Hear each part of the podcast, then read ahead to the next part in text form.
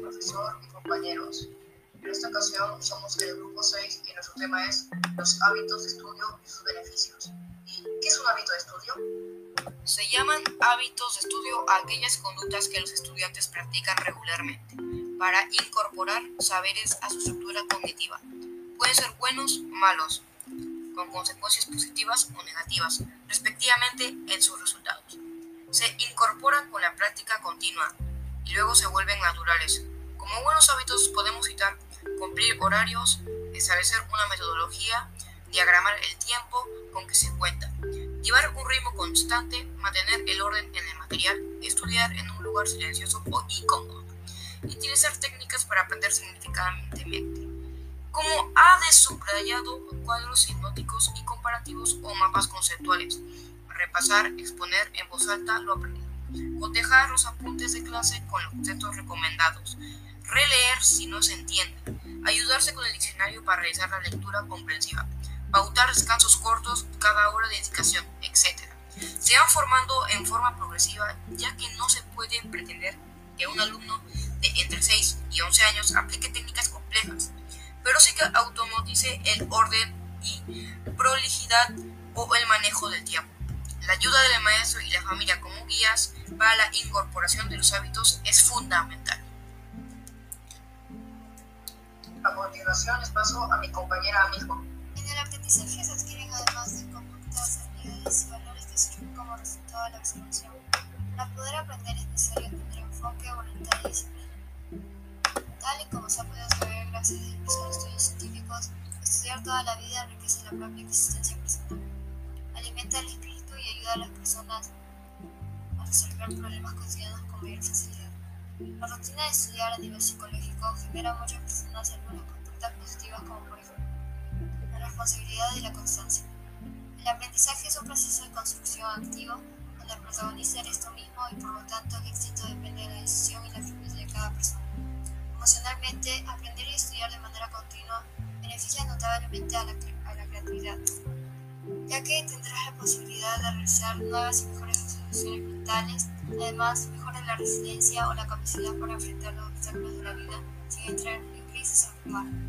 También es una forma de aumentar la autoestima, ya que la persona se siente mucho más empoderada y capaz de enfrentar las diversas situaciones de la vida, por muy difíciles que estas pueden llegar a ser. También se desarrolla la capacidad para resolver los problemas y se estimula el pensamiento positivo.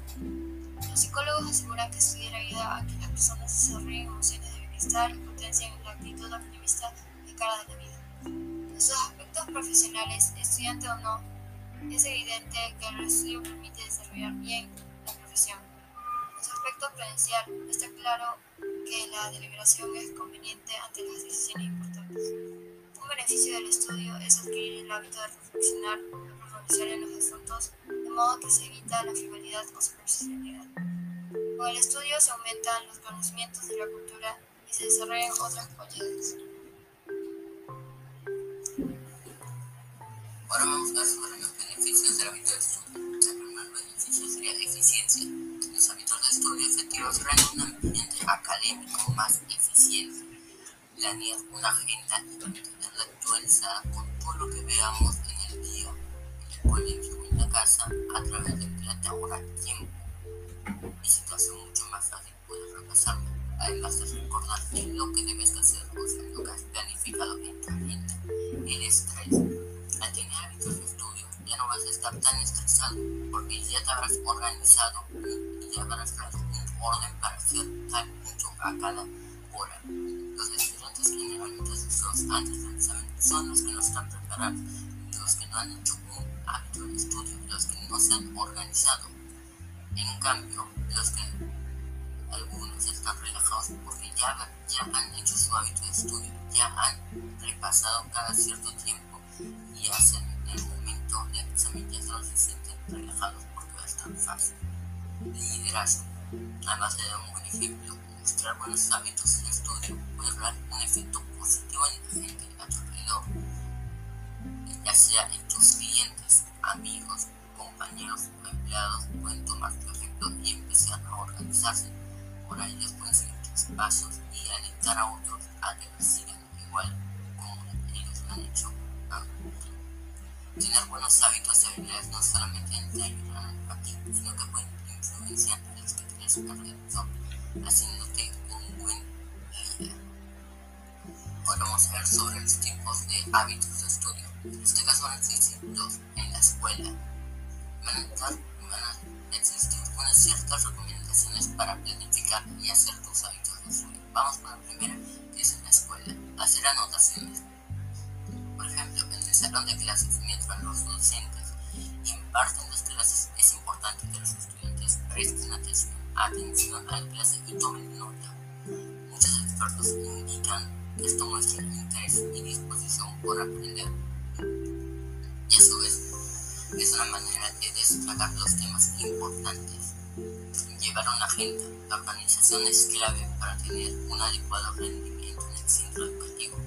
Expertos recomiendan que todos los estudiantes lleven una agenda para saber exactamente cuáles son sus asignaciones para cada día. Ahora vamos a ver sobre en casa, cómo hacer o cómo crear un hábito de estudio en casa. El primer paso para hacerlo es tener un espacio adecuado.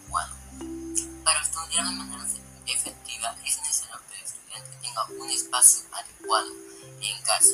Lo ideal es que sea una habitación libre de ruido, que no, que no el mínimo ruido, porque ese mínimo ruido podría afectar gravemente nuestro hábito de estudio. Organizar o organizar el tiempo. Nuevamente, la agenda jugará en esta regla un rol importante. Las asignaciones anotadas, en ella el estudiante podrá determinar cuánto tiempo deberá tomarse para cumplir con cada tarea. Estas no deberían absorber toda la tarde y noche también debe considerarse la hora que regrese a casa. Recrearse. Este es un paso muy importante, ya que al tomar en cuenta que las jornadas escolares suelen ser largas, si que su hijo, su estudiante, rinda en lo académico, también la oportunidad de distraerse en su casa, para que no esté tan agotado y esté estudiando cada rato. Permita que descanse al llegar a casa, que almuerce y que salga por un rato. Ahora vamos con el último paso, que es establecer metas de acompañamiento.